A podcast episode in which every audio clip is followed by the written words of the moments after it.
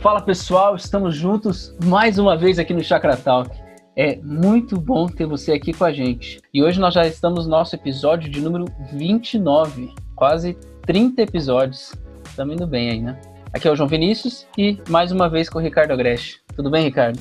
Oi, João. Muito bom estar com você, com a Aquila aí na técnica e ah, nos preparando aí para mais um bate-papo que eu espero que vai ser muito produtivo e desafiador para todos nós. Nós vamos conversar hoje sobre o desafio de construir comunidade e relacionamentos em tempo de polarização. E a gente recebeu muitas perguntas, eu já queria agradecer todo mundo que participou. A, gente vai tentar dar conta de algumas aqui e nós recebemos perguntas relacionadas a aplicações pessoais também as implicações na sociedade. E a gente vai focar agora aqui especialmente nas implicações para a sociedade. Então, já quero trazer a primeira pergunta.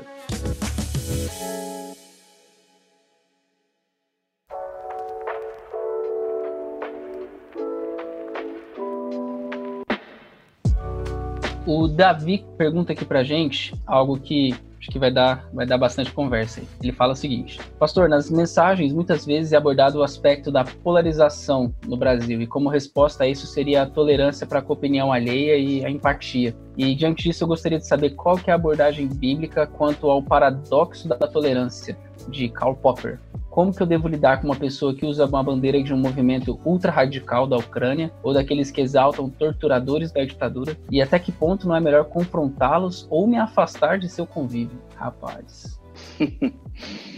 ok, primeiro uh, vamos, vamos situar todo mundo, né? Karl Popper é um filósofo e ele defende a teoria de que no ambiente social, quando a gente tem tolerância ilimitada, ou seja, todo mundo fala o que quer, paradoxalmente, a tolerância desaparece ou seja, a tolerância se esgota. É o que ele chama de paradoxo da tolerância. Né? Eu queria dizer para o Davi que, sim, é verdade, nós vivemos numa sociedade em que a gente começa a enxergar esse paradoxo da tolerância. Mas como que a gente vai lidar? E ele demonstra assim o sentimento dele de indignação, vendo determinadas coisas. Eu acho que a inquietação dele diz respeito a como ser tolerante diante de determinadas coisas e defesas de ideias que ele considera ah, ideias equivocadas. Bom,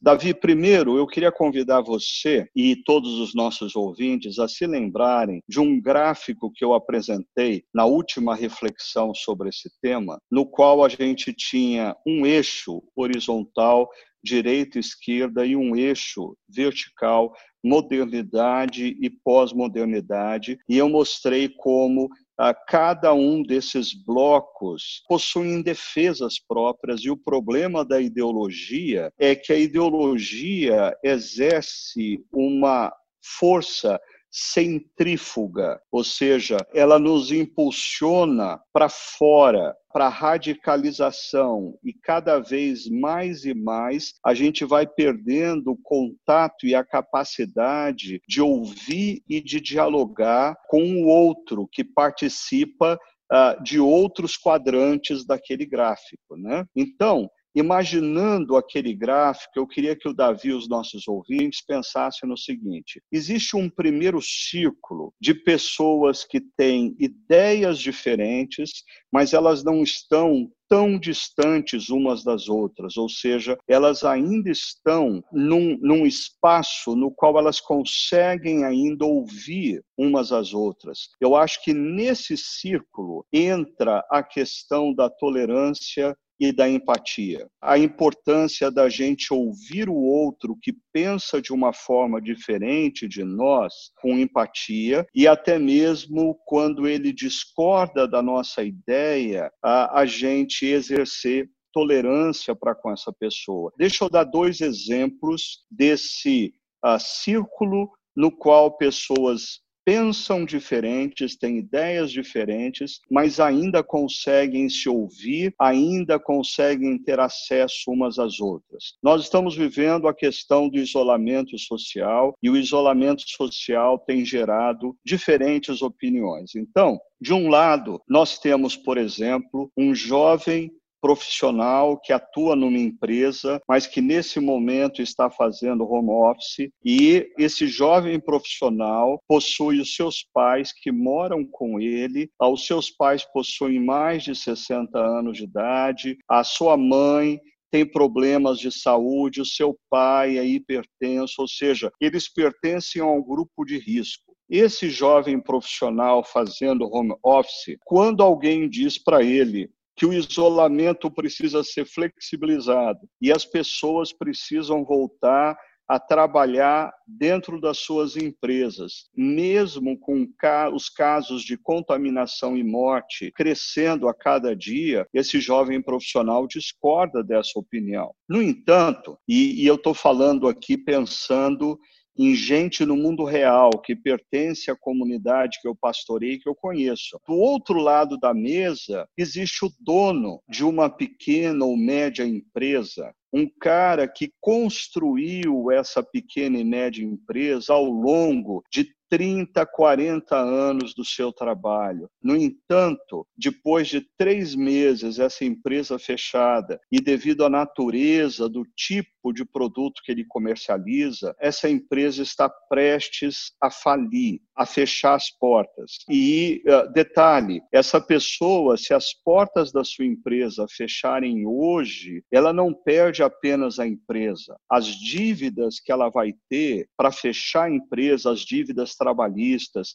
as dívidas com fornecedores, vai gerar a perda até mesmo de bens pessoais dessa pessoa. Ou seja, essa pessoa corre o risco de perder não apenas a empresa, mas a, casa que ela vive, os bens que ela possui. Quando você tem esse jovem profissional e esse dono de empresa em torno de uma mesa e eles ainda estão dentro desse círculo, aonde a gente consegue exercitar a tolerância e empatia, eu acho que a maioria dos cristãos precisaria atuar dentro desse círculo. É, nós temos opiniões diferentes. A partir da minha perspectiva de vida, eu opto por uma posição em relação ao isolamento social, mas eu consigo compreender a aflição do outro. Eu consigo entender o porquê o outro defende uma posição diferente. E apesar da gente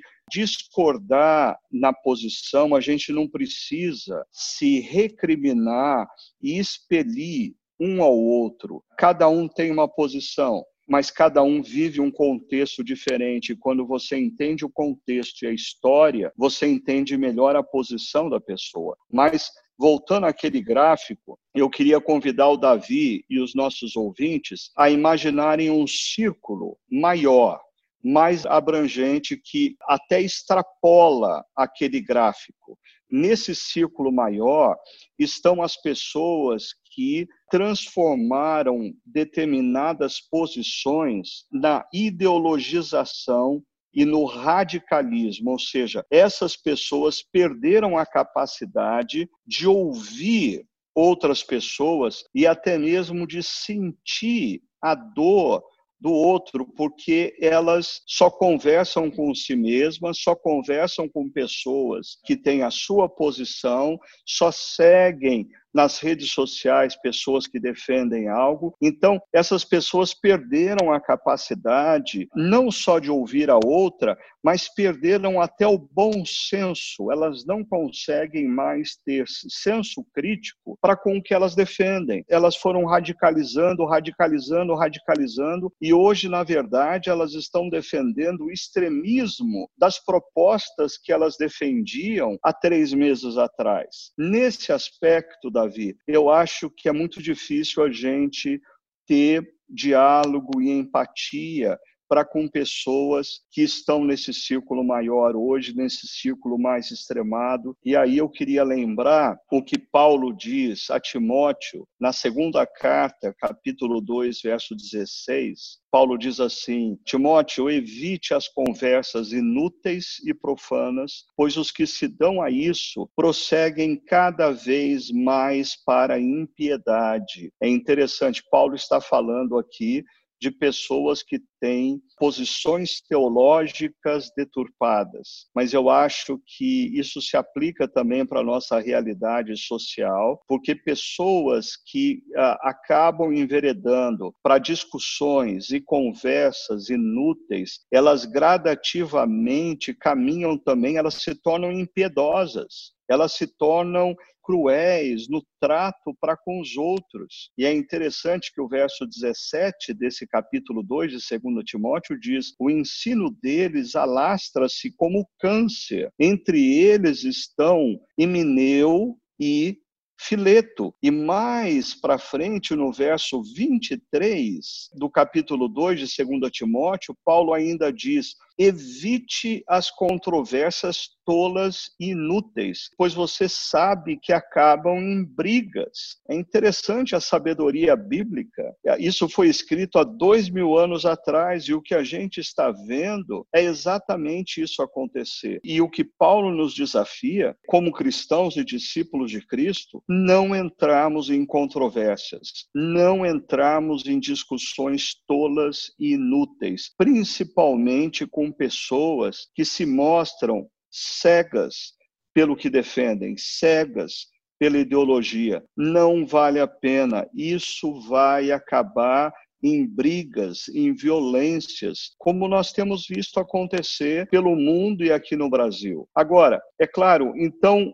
como que eu lido com determinadas coisas que estão acontecendo, que eu não concordo, que eu discordo, que eu considero posições equivocadas. Eu daria três dicas. Primeiro, você pode pacificamente a se posicionar politicamente através de inúmeros manifestos que têm circulado é, na internet, na rede social. Você pode ler alguns manifestos e entender aquele que te parece mais sensato, mais centrado, mais honesto diante do momento, e você pode subscrever esse manifesto de forma que você está se posicionando sem gerar agressão ou discussão com outro. Segunda coisa que todos nós deveríamos fazer. Nós precisamos no bom sentido, pressionar aqueles que exercem o poder a eles exercerem o poder, quer no município, quer no estado, quer na dimensão federal. Eles precisam exercer esse poder considerando a justiça e a paz, porque foi por isso que eles foram eleitos e abençoados quando o povo de Deus ora por essas pessoas segundo a palavra de Deus. Então, ah, nós brasileiros estamos muito mal acostumados a votarmos num deputado federal e um ano depois a gente não sabe qual foi o deputado federal que nós votamos. Esse seria o momento de você escrever para o seu deputado federal, escrever para o senador que você votou e reivindicar que ele que está no âmbito do poder tome posição. E uma terceira possibilidade é até mesmo no momento certo, no momento apropriado, no momento que se fizer necessário, mas considerando que nós estamos no momento complexo uh, por causa da Covid-19. Mas eu diria que cristãos podem sim participar de movimentos pacíficos, uh, de passeatas, que reivindicam determinadas coisas, desde que elas sejam atreladas à paz, porque os discípulos de Cristo devem ser conhecidos como pacificadores. E eu termino essa longa explanação, mas a pergunta do Davi era complexa, vocês têm que entender isso, né? Ah, eu acho interessante que a palavra de Deus diz que Jesus era manso. E essa palavra, ou essa característica, mansidão, na Bíblia, ela tem uma característica muito interessante, porque ela aponta para aquele cavalo selvagem, consequentemente forte, que é domado. Então, ele passa a usar a sua força da maneira correta. Então, o manso não é o banana, não é o que não tem opinião formada sobre as questões, não é o que não defende absolutamente nada. Mas o manso e a mansidão é parte do fruto do Espírito, é a capacidade do cristão e do discípulo de Jesus a se manifestar pró o que ele considera ser honesto, verdadeiro, justo, mas com a força controlada, sem precisar exceder, sem precisar agredir. E eu diria que em alguns casos, como Paulo recomenda a Timóteo, a gente tem que sair do círculo daqueles que perderam a capacidade de dialogar, que não conseguem mais enxergar o outro lado da discussão ah, e simplesmente com as suas defesas passam a agredir e a oprimir aqueles que estão ao seu redor. Eu acho que nesses casos a gente tem que dar um passo atrás ah, e não se envolver nesse momento com esse padrão de relacionamento.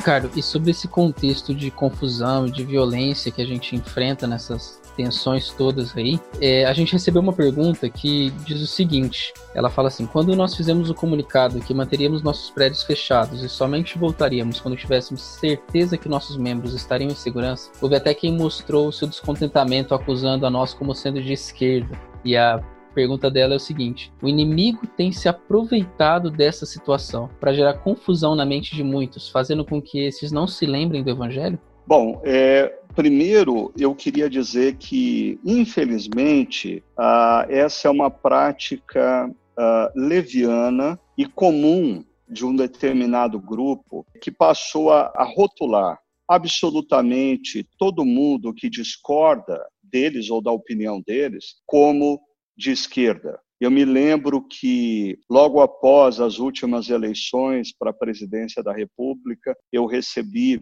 ah, uma mensagem por WhatsApp ah, de um pastor que estava liderando um grupo é, que seria formado de 120 pastores e líderes evangélicos para supostamente orar e aconselhar o nosso presidente. E eu respondi aquela mensagem dizendo: primeiro, eu, eu me sinto muito honrado com esse convite. Segundo, com certeza eu vou orar e estou orando pelo nosso presidente, porque a Bíblia diz que nós devemos orar pelas nossas autoridades. Terceiro, é fazer parte de um grupo de conselheiros. Eu não sei se eu tenho capacidade para isso, ah, mas é uma grande honra. Mas aí eu disse para essa pessoa, eu falei assim, olha, mas eu queria deixar claro para você que eu não concordo com todos os pontos defendidos pelo nosso atual presidente. Eu tenho uma relação para com o atual presidente, isso logo após as eleições. Ah, eu disse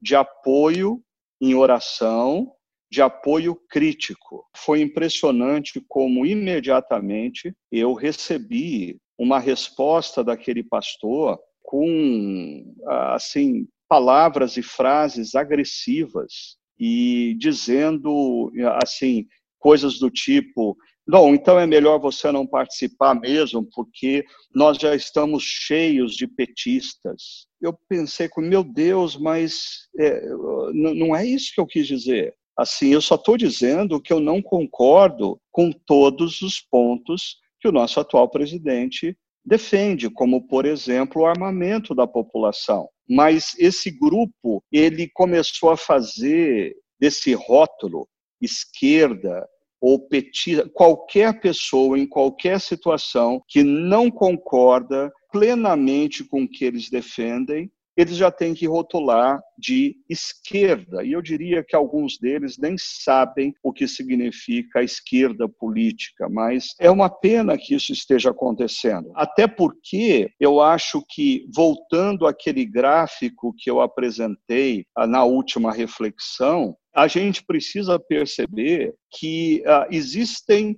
bandeiras, existem determinados elementos que são defendidos pela esquerda que a direita precisa considerar como válido, da mesma maneira como existem determinadas bandeiras defendidas por um partido ou um político de direita, quem tem um posicionamento de esquerda precisa considerar válido. E é claro, eu estou falando de um contexto onde a mente da pessoa é uma mente submissa a Jesus e, consequentemente, aos valores do reino de Deus. E logo existem situações e momentos históricos distintos e em diferentes momentos culturais, aqui a defesa de um valor do reino de Deus não está atrelada a um partido de direita ou de esquerda. Aí a gente precisa ter abertura para perceber isso. Agora, eu acho que essas pessoas que têm agido assim dentro de comunidades cristãs, agredindo outros irmãos, pressionando pessoas, eu diria até mesmo, às vezes gerando um sentimento de opressão sobre outras pessoas, elas estão colocando a ideologia acima do evangelho. Ah, e quando eu falo de evangelho, eu estou pensando na narrativa bíblica. Deus criou o mundo em plena perfeição, houve uma queda e, consequentemente, a desconexão e a desestabilização. O Deus Criador entrou na pessoa de Cristo na história para fazer todas as coisas novas e ele nos envia para anunciarmos essa boa notícia. Ele, o Deus Criador, entrou na história, redimiu o universo, está fazendo todas as coisas novas. E quando nós lemos o capítulo 21 e 22 de Apocalipse,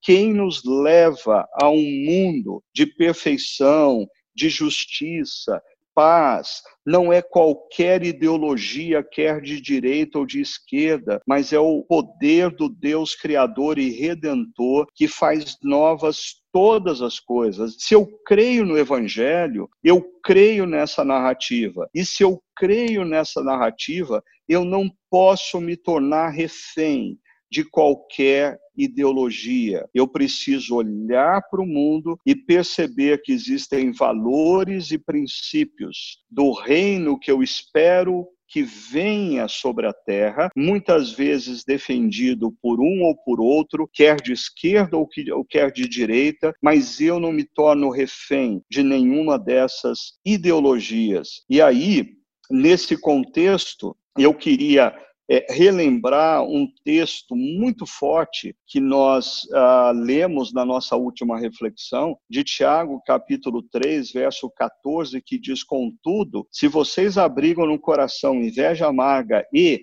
ambição egoísta, e nós estudamos sobre o sentido dessa ambição egoísta. Pessoas tomadas por um interesse pessoal que se tornam cegas para perceber e para compreender que existem outras pessoas pelas quais elas são responsáveis também. O texto diz: não se vangloriem disso, nem neguem a verdade. Esse tipo de postura não vem dos céus, é terrena, não é espiritual, e aí a palavra é muito forte, é demoníaca. E eu diria que quem acusa constantemente eu e você para fazer com que a gente se sinta culpado e confuso. É Lúcifer. Então, quando nós temos esse tipo de prática de intimidar pessoas, de querer acusar pessoas, de querer atribuir às pessoas um rótulo que não é justo,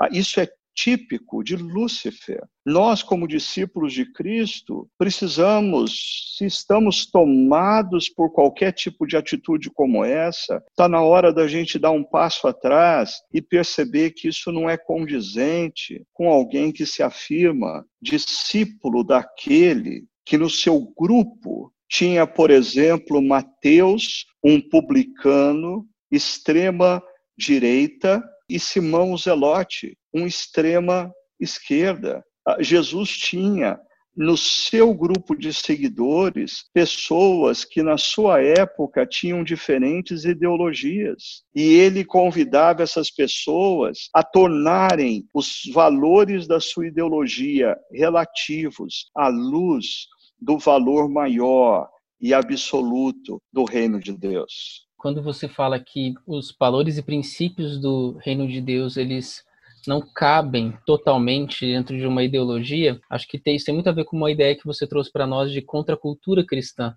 E a Maria Cândida ela pergunta isso para a gente também. Ela queria que você aprofundasse um pouco mais o que, que é essa ideia de contracultura cristã. Ela até fala que na vivência do consultório que ela tem, exige dela uma posição de contracultura constantemente.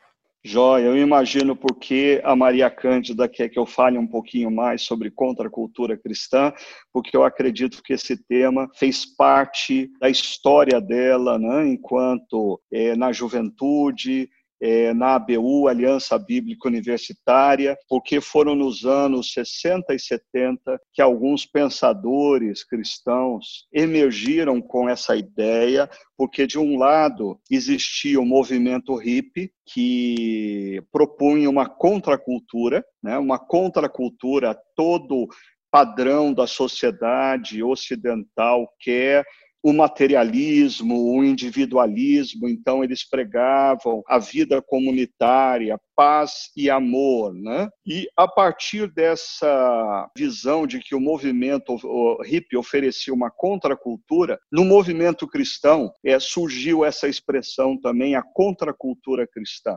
Existe um, um, um livro que é um comentário do Dr. John Stott sobre o Sermão da Montanha, e eu acho muito interessante que o título desse livro é Contracultura Cristã, porque de fato o que Jesus coloca no Sermão da Montanha era uma uma contracultura para sua época e é uma contracultura ainda para nossa época. Então, eu acho que é importante é, nós, como cristãos, temos uma visão correta e crítica de toda e qualquer cultura. Por quê? Porque, por um lado, toda cultura ela é formada a partir do fato de que Deus nos criou com o poder criativo, ele nos deu esse poder. E quando o ser humano cria é, casas, móveis, tecnologia, música, quadros, fotografias, o que nós estamos fazendo é criando cultura. E de onde vem a cultura? Desse dom maravilhoso que Deus nos deu como seres humanos, de termos sido feitos à imagem e semelhança do Criador. Nós somos seres criativos porque nós fomos feitos à imagem e semelhança de um Deus criativo. No entanto, existe o outro lado dessa história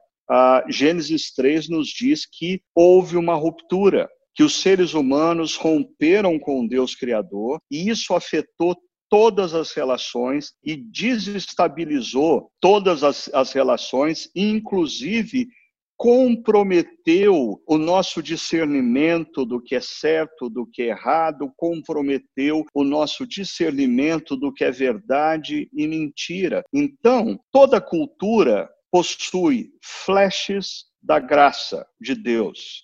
E nós, como igreja, quando comunicamos o evangelho, quando estamos em missão numa cultura, devemos usar esses flashes da graça de Deus como ponto de contato para nós nos comunicarmos com a cultura. Por outro lado, absolutamente toda cultura possui elementos anti-reino, elementos que criam e geram ídolos que gradativamente seduzem pessoas, cegam pessoas, tornam essas pessoas escravas, porque o grande problema é que ídolos geram escravatura, pessoas começam a buscar determinadas coisas como se elas estivessem no controle da situação, mas gradativamente as suas ambições se transformam num ídolo e o ídolo passa a oprimir e passa a controlar essa pessoa. Então, quando nós falamos de contracultura cristã, nós estamos pensando em olharmos para a cultura e percebemos, por exemplo,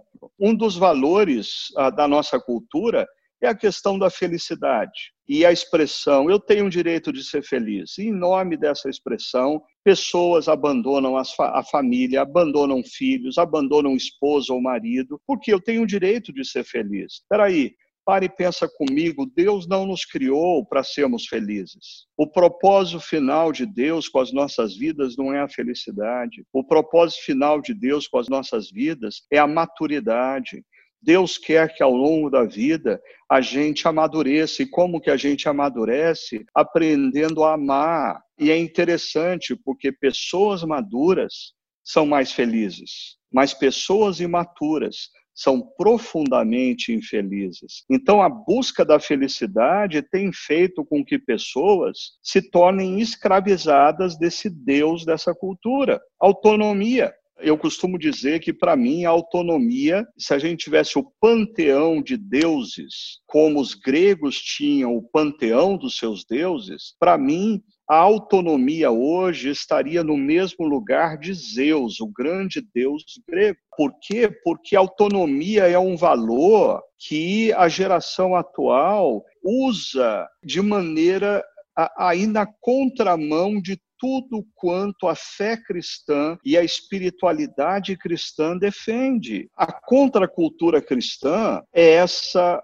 forma de se viver a partir dos princípios e valores do reino de Deus, mesmo quando as pessoas ao nosso redor pensam de forma contrária, né? Ou seja, quando todo mundo está indo numa direção, mas Jesus me desafia a ir na direção oposta, ah, eu estou exercitando a contracultura cristã. Agora a gente precisa tomar muito cuidado, porque nós não estamos falando que tudo na cultura é demoníaco, é decaído e que o cristão não pode se conectar à cultura. Isso é impossível. Nós somos seres culturais, mas nós precisamos olhar para a cultura, perceber os flashes da graça e perceber também os elementos que têm gerado ídolos e têm escravizado as pessoas. Ah, os flashes da graça a gente se conecta a eles. Os ídolos da cultura, a gente tem que confrontar, perceber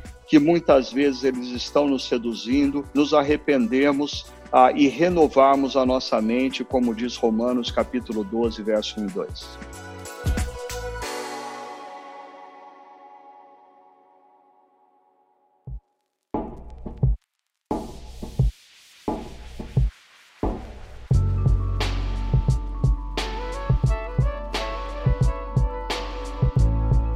Ricardo, eu queria que a gente entrasse um pouco mais agora na questão da comunidade, da comunidade cristã nesse ambiente é, de tensão, como que ela pode é, se apresentar. E aí eu queria juntar duas perguntas que nós recebemos que lembram sobre a carta de Paulo aos Filipenses e sobre a exortação que Paulo fala para que é, aquela igreja tenha a mesma atitude, uma atitude de autoesvaziamento e assim como Cristo teve. E as perguntas que nós recebemos diz o seguinte: como que a gente pode viver a diferença de opiniões de forma prática dentro da igreja? E como que a gente pode viver isso ah, sabendo que isso não pode destruir nem romper os nossos relacionamentos? E aí uma segunda pergunta que acho que você pode colocar junto aí é sobre se a verdade de Cristo não necessariamente seja um equilíbrio. Ou seja, é possível que dentro da igreja, no, nessas opiniões que as pessoas têm, existam opiniões que sejam certas e outras que sejam erradas. Como equilibrar essa conformidade que a igreja tem que ter para que ela seja leal à verdade de Cristo, mas que ela também não destrua e não rompa os relacionamentos? Como que a gente resolve isso?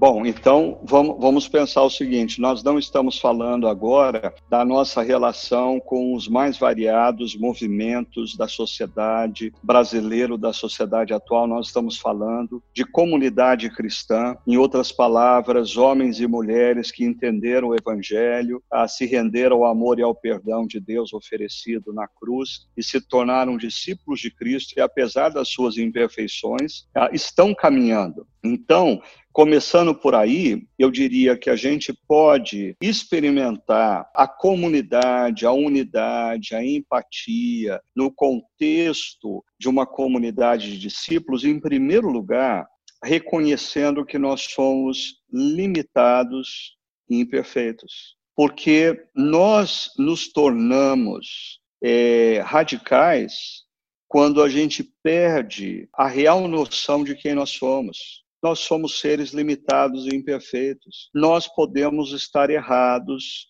na nossa opinião. Nós podemos estar tendo uma percepção equivocada da realidade. Por quê? Porque nós somos limitados e imperfeitos. Quando a gente se lembra de que nós somos limitados e imperfeitos, eu acho que a maneira como a gente se posiciona muda.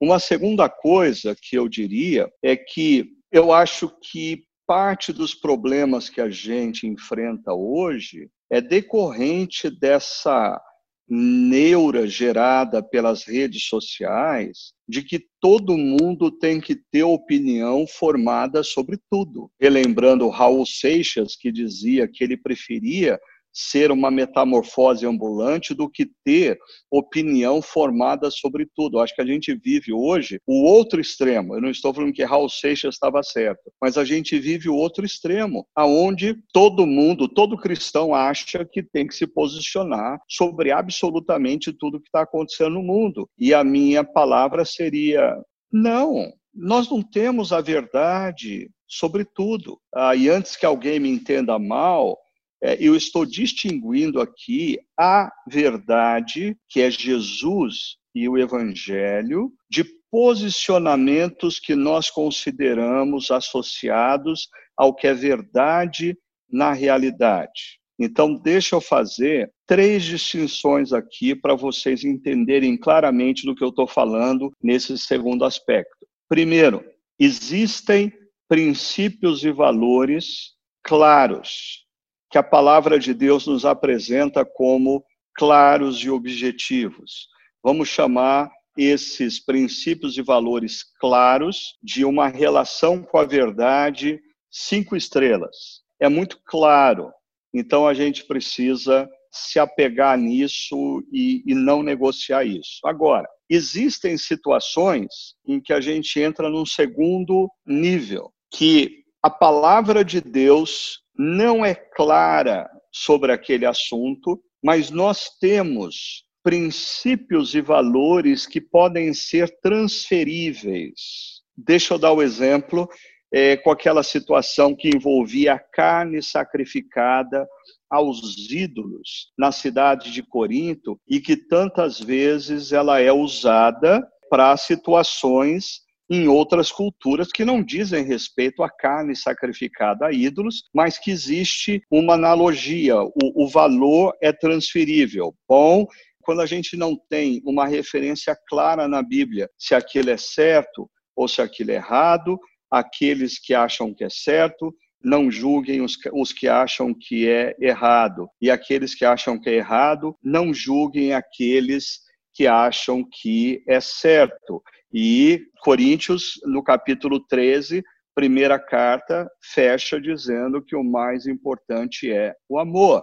Um terceiro nível é que existem situações em que, infelizmente, por mais que a gente queira uma verdade preto no branco em todas as situações, ah, existem momentos na história que a gente se depara com uma realidade cinza degradê. E deixa eu dar o exemplo disso, João, contando para todos vocês que em 92 eu passei quase que um mês uh, visitando pastores em Moçambique, na África. A guerra civil havia acabado uh, recentemente, uh, tudo estava destruído, eles estavam reconstruindo o país, a igreja era muito frágil. Eu me lembro que numa noite a missionária que ali morava é, reuniu cerca de 15 pastores para conversar comigo, porque eles estavam aflitos e eles queriam orientação. E aí, o que eles vieram colocar para mim? A grande maioria deles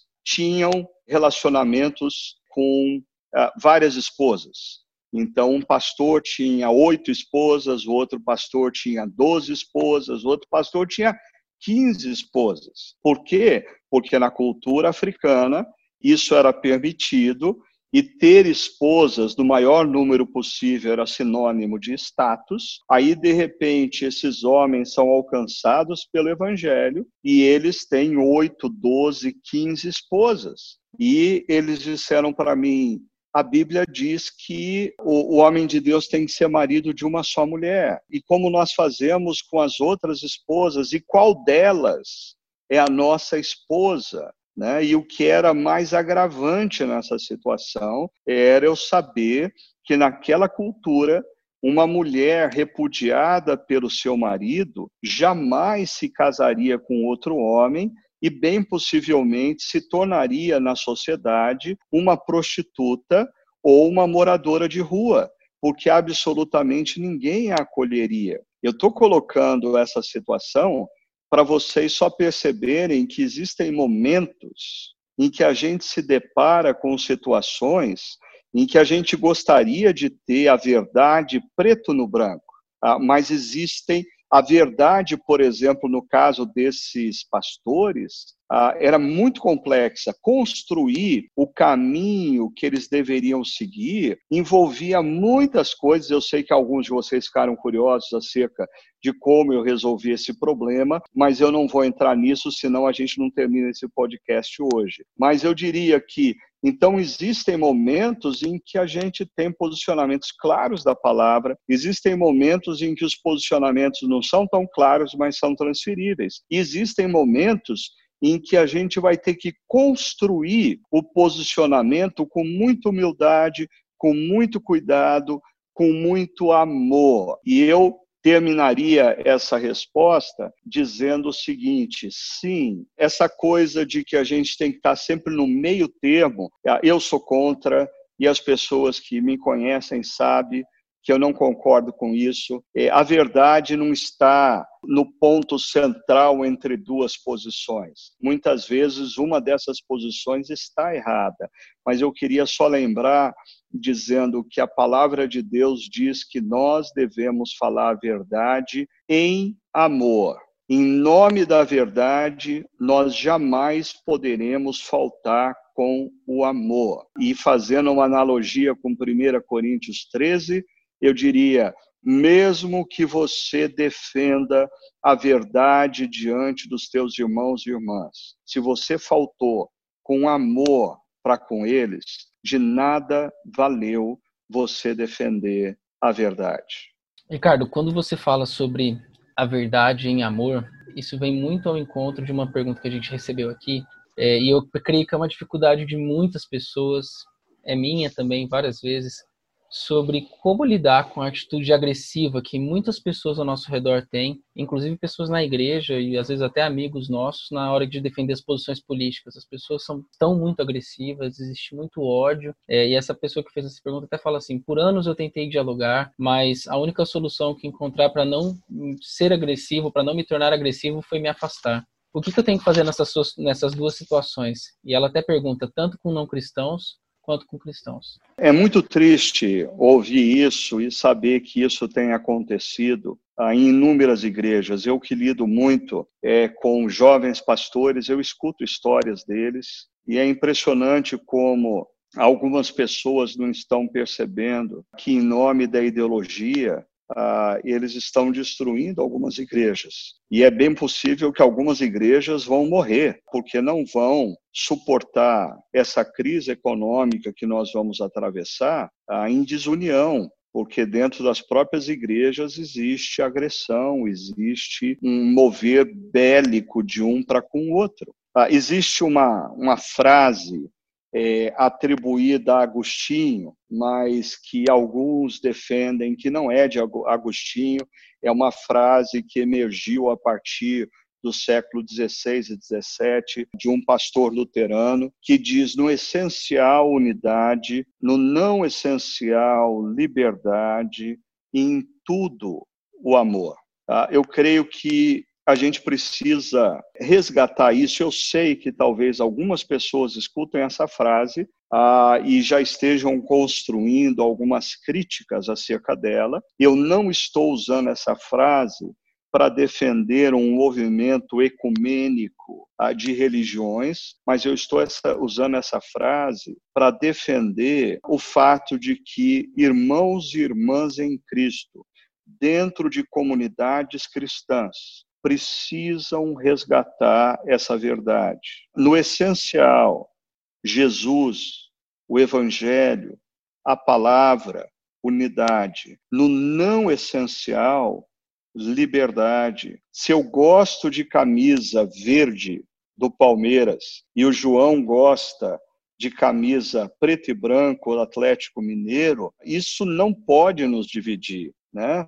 Se o Áquila gosta de camisa vermelha e preta do Flamengo, ah, é, é sinalização de que o ser humano é um tremendo de um pecador. mas assim não é isso que vai nos dividir. No essencial, unidade, no não essencial, liberdade, mas em tudo, amor. E aí, João, eu, eu me lembro de uma situação que foi muito marcante na minha vida quando eu tomei conhecimento, e se não me engano, foi numa visita que eu fiz há muitos anos atrás é, na Igreja Presbiteriana de Brasília, e eu já conheci ali um presbítero, que ele era professor universitário, ah, ele nos anos 60 e 70 foi muito engajado nos movimentos políticos de esquerda, foi preso, foi torturado, ah, mas dentre o grupo de presbíteros daquela igreja,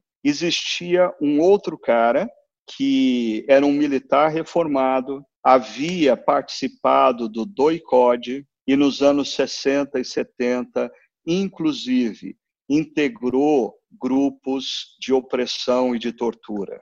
Mais interessante, aqueles dois homens que nos anos 60 e 70 estiveram de lados completamente opostos, eles encontraram Jesus. E Jesus mudou a perspectiva deles verem a vida e Jesus se tornou o Senhor da vida deles. E se Jesus é o Senhor, César não é o Senhor. Para o pessoal de esquerda, se Jesus é o Senhor, Lula não pode ser o Senhor. Para o pessoal de direita, se Jesus é o Senhor, o Bolsonaro não pode ser o Senhor. Jesus é o Senhor. E aquela imagem daquele grupo de presbíteros ah, no qual existiam homens que décadas antes estavam de lados opostos e prontos a se matarem se fosse necessário pelas suas ideias, mas eles encontraram Jesus,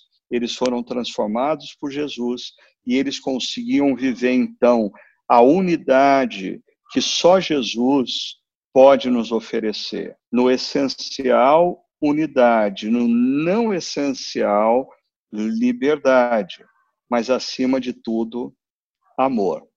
Sensacional, Ricardo. E o, o Noadir, ele traz uma, uma pergunta que eu acho que responde até essa e complementa um pouco isso que você está falando e também expande.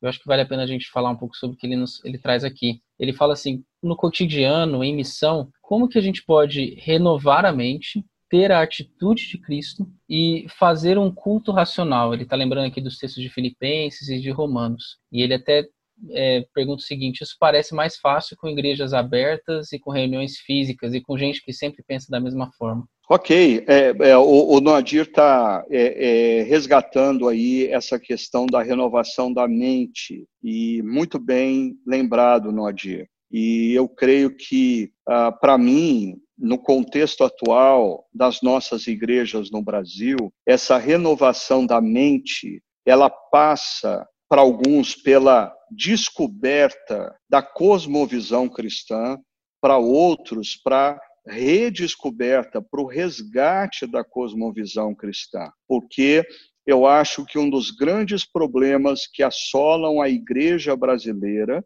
e que gera não só a não transformação da mente, mas, consequentemente, a não transformação das atitudes de vida ah, para com as mais variadas situações e desafios que emergem na história é o fato de que nós não conhecemos e não temos uma cosmovisão cristã, aquilo que eu acabei de descrever, João, sobre Deus criou todas as coisas, houve uma queda, Deus criador entrou na história e nos resgatou e começou a fazer tudo novo e nos convida ou nos desafia aí contar essa boa notícia e ele vai restaurar plenamente todas as coisas. Quando nós temos uma visão clara do que é o mundo, do que é a história e do que é a vida humana, eu acho que muitas coisas que a gente se apega, elas diluem e a gente é convidado a perceber que elas não são tão importantes assim. E isso pode nos levar, sim,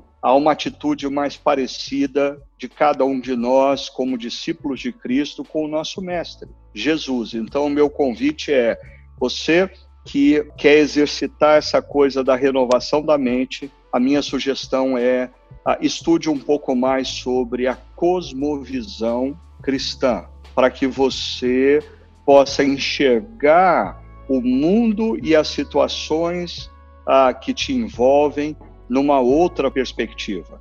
Isso tem me ajudado a renovar os meus valores, renovar os meus pensamentos, renovar a minha postura para com a história e a vida.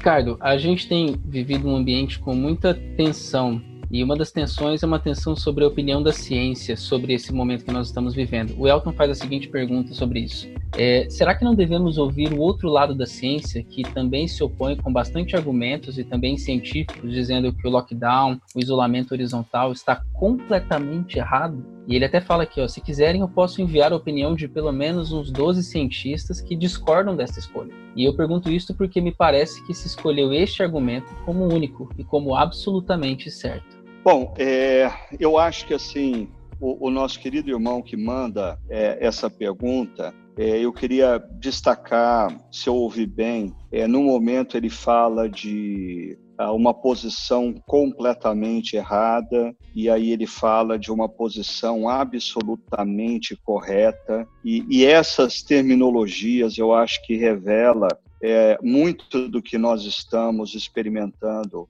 hoje em dia. E a gente, se a gente voltar um pouquinho às perguntas anteriores, quando a gente falou que a gente não precisa ter a verdade absoluta sobre todas as coisas, a verdade absoluta é Jesus, mas se o isolamento horizontal ou vertical, o que é verdadeiro, desculpa, essa é uma questão que eu acho que ela está muito mais ligada à necessidade da gente construir uma solução e não existem verdades verdades absolutas sobre isso. O que eu diria ah, seria, primeiro, na minha opinião, essa situação demanda de nós, brasileiros, que nós olhemos para a experiência dos outros países ah, que enfrentaram essa pandemia e que tiveram sucesso minimizando o número de infectados e de mortos. Eu diria que a grande maioria desses países que foram bem-sucedidos fizeram do isolamento social a estratégia básica, fundamental, mas eu queria dizer para esse meu irmão e para outras pessoas que o mero isolamento social não é suficiente e não foi a única coisa que esses países fizeram. Por exemplo, em todos os países aonde houve sucesso na contenção do número de contaminados e de mortos, além do isolamento social, houve testagem em massa da população. Por quê? Porque a testagem da população pode nos conduzir a um outro tipo de isolamento e a gente se a gente estivesse testando a população brasileira, nós não estaríamos mais numa fase tão drástica que nós estamos vivendo e nós não estaríamos discutindo acerca de isolamento horizontal ou vertical, porque aonde há testagem, você pode avançar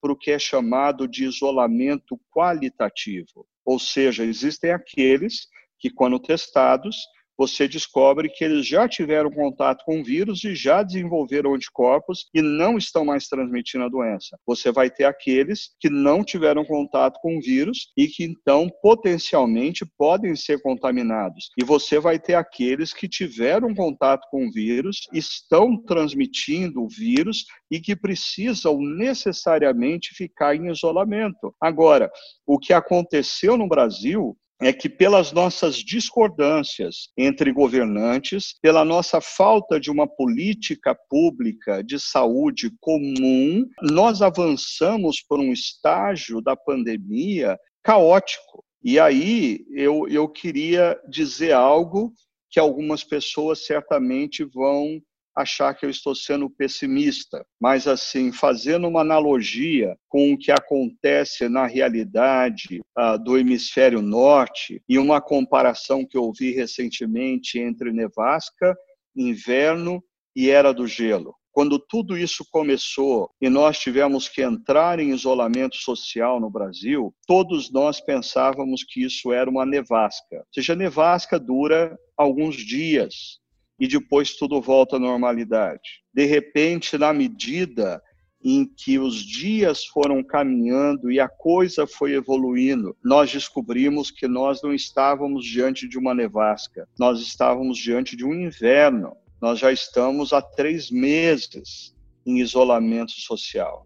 O problema é que o processo de contaminação, o número de contaminados e de mortes não param de crescer dia após dia. Isso é sinal que nós estamos sendo derrotados por essa pandemia, o que vai fazer com que o nosso país viva não uma nevasca, não um inverno, mas nós vamos viver uma verdadeira era do gelo. E eu acho que uma das razões principais para isso tem sido a gente estar tá gastando energia demais discutindo um com o outro, brigando um com o outro, ao invés de termos uh, uma ação coordenada contra o inimigo comum, que é o vírus da Covid-19.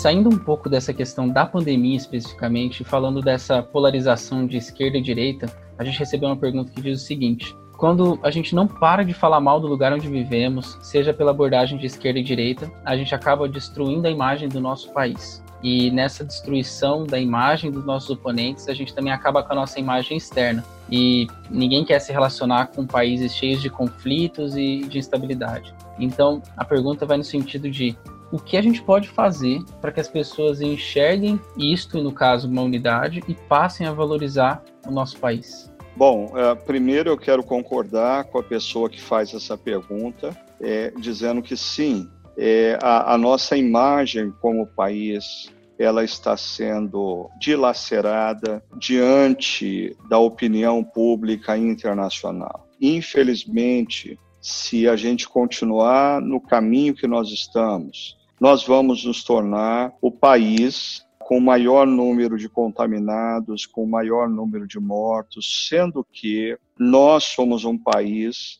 que tivemos a oportunidade de ver essa epidemia acontecendo na China, na Itália, na Espanha, na Inglaterra, mas nós passamos a maior parte do tempo a discutindo questões periféricas, ideologizando determinadas ações, e a consequência disso é que nós estamos perdendo a batalha uh, para esse vírus. Então, o que fazer eu voltaria a uma resposta que eu dei anteriormente. Ah, eu acho que assim, vamos nos conscientizar de uma coisa: para a gente ter uma política pública de saúde unificada, consistente, que combate essa pandemia de maneira séria. De nada adianta eu bater boca com meu cunhado, com meu tio, com meu irmão em Cristo. Eles não têm o poder para mudar essa situação.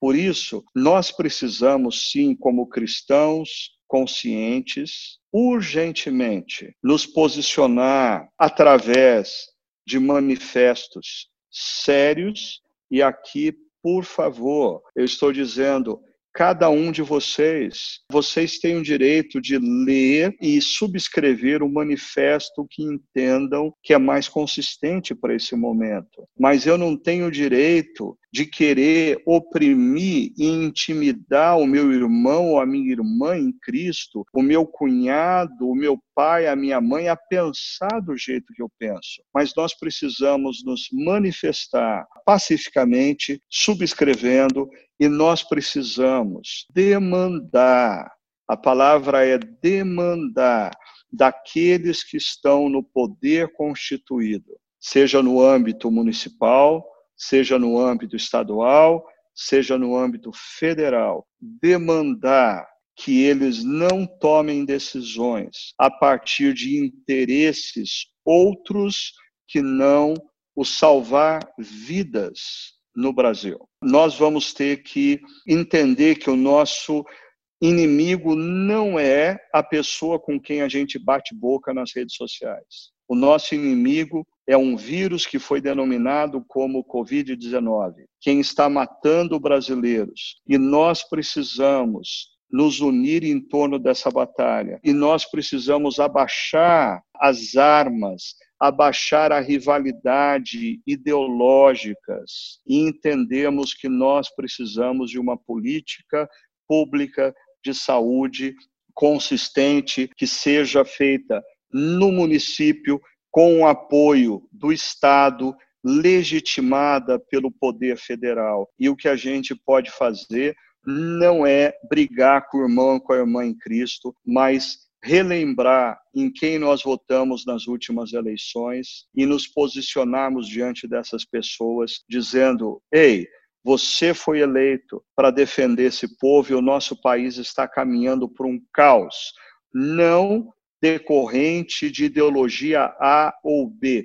O nosso país está caminhando por um caos justamente porque nós estamos tomando decisões focadas em grupos de interesses e grupos ideológicos e não no bem comum. É hora da gente parar, pensar, se posicionar tá? e lutar para a reconstrução do nosso país. E, principalmente, a gente precisa pensar que nessa situação inúmeras, centenas, milhares de famílias vão viver uma crise tremenda de fome, de não ter o essencial. E, e, eu diria que se tem algo que o cristão deveria estar abraçado com paixão nesse momento, não é a sua bandeira ideológica, mas é a bandeira da compaixão. A bandeira da compaixão por aqueles que estão sofrendo e por aqueles que ainda vão sofrer. Esse é o caminho para a gente minimizar o prejuízo que nós já temos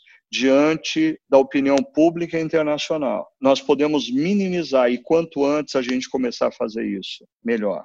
E Ricardo, a nossa última pergunta, e eu acho que você vai gostar bastante dela, a gente fechar com chave de ouro, é, ela vem da Raquel, e ela, primeiro ela é muito grata pelas, pelas séries da Chácara, e ela lembra de uma série em 2018, eu nem estava por aqui ainda, mas ela lembra dessa série, ela fala assim, a série De Volta para o Futuro. Ela pensava que a igreja, assim, daqui uns 30 anos seria daquele jeito que a gente falava na série. E hoje, depois de dois anos, ela vê que esse futuro é real. A gente vive coisas que pareciam tão longe. E a pergunta dela é, como ser comunidade, viver o evangelho de Cristo numa realidade pós-Covid, premiada de ideologias, mas sem perder a essência do evangelho como discípulos de Jesus? Raquel, obrigado pela sua pergunta. Realmente esse tema me fascina e eu acho que ele é propício não para um outro podcast, mas para uma série de podcasts. Como que vai ser a igreja ah, nesse mundo pós-Covid? E eu diria, queria responder a sua pergunta em duas partes. A primeira, dizendo para você que eu vou pensar aqui com o João e com Áquila uma forma de, quem sabe, a gente fazer uma série de três, quatro podcasts uh, sobre esse tema, a igreja diante do novo normal. É, quem sabe fazer esse podcast ao vivo de maneira que pessoas como você possam perguntar é, e também fazer sugestões, porque todos nós estamos em busca ah, de respostas. Nenhum de nós tem a solução para tudo que vai acontecer. Então, a gente vai aprofundar esse tema. Em segundo lugar, eu queria dizer para você, ah, porque parece que a sua preocupação está em relação às ideologias no mundo pós-Covid, né? E aqui, como eu disse, ninguém tem uma bola de cristal para saber exatamente o que vai acontecer. Mas eu acho que ah, o nosso mundo, é, depois dessa pandemia, ele vai ser ah, muito diferente. E uma das coisas que eu acho que o nosso mundo caminha para ser ah, efetivamente diferente, talvez seja na minimização desse acirramento ideológico, porque, infelizmente, essa pandemia vai colocar todos nós de joelhos. Essa pandemia tende, no contexto do Brasil, a nos humilhar. Então, eu acho que, por exemplo, se de um lado ah, existia uma defesa acirrada do neoliberalismo, do livre uh, mercado e de uma máquina pública enxuta, uh, essa pandemia está nos mostrando como é essencial o sistema público de saúde, como é essencial em momentos como esse que a gente tenha um Estado minimamente forte. Por outro lado, nós estávamos vivendo esse momento da globalização, aonde a indústria nacional ela estava sendo descartada porque era mais fácil e mais barato eu trazer um produto da China, do Vietnã, do que produzir aqui. Mas, de repente, essa pandemia está mostrando para a gente que não, nós precisamos investir e apoiar é, a indústria nacional, porque de repente nós precisamos de máscara e respiradores e nós éramos totalmente dependentes de um outro país, porque a indústria nacional foi sucateada. Ou seja, eu acho que tudo isso, numa reflexão profunda, vai fazer com que os radicais ideológicos eles sejam pouco a pouco humilhados. E a gente tenha que reconstruir o nosso país, o nosso mundo, a nossa vida a partir de outras premissas, aprendendo com os nossos erros, sendo humildes para reconhecer esses erros e entendendo que a gente precisa um do outro que nesse momento a pior coisa que existe é nós olharmos para o nosso irmão e irmã como adversários. Nós precisamos uns dos outros para enfrentarmos essa dificuldade e para reconstruirmos as nossas vidas, os nossos negócios e o nosso país. Mas a gente volta a conversar mais sobre esse novo normal em um outro podcast, prometo a você.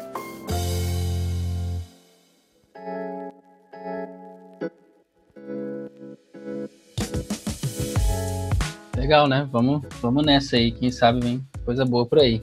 E Ricardo, nós estamos chegando ao fim da nossa série O Cara o Corona. Semana que vem é a nossa última reflexão. O que, vem por aí? Bom, eu acho que é, diante de tantos problemas e tantas discussões, é, tem sido ah, meio difícil para algumas pessoas pararem e aproveitarem esse momento de isolamento para refletir na sua vida, nos seus valores e projetar futuro. Mas eu queria estimular na nossa próxima reflexão a vocês pensarem um pouquinho sobre ah, como que vai ser o seu futuro, ah, não as circunstâncias que envolvem o seu futuro, mas o que nesse isolamento você tem pensado, o que de fato vale a pena você se dedicar, como que você quer se reconstruir nos próximos anos. A gente vai conversar sobre como o apóstolo Paulo, em prisão, refletindo no contexto do isolamento, fala de alvos, fala de objetivos. Espero que isso nos ajude também nesse momento. Muito bom, Ricardo. Nós estamos chegando ao fim de mais um episódio do nosso podcast. Eu quero agradecer a você que esteve aqui com a gente. Muito obrigado.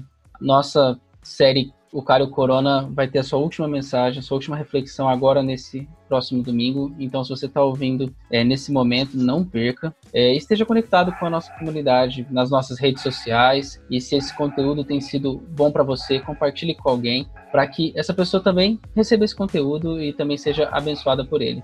Nossos prédios estão fechados, mas a nossa comunidade continua em missão. Um grande abraço, que Deus abençoe muito a sua vida. Até o nosso próximo episódio.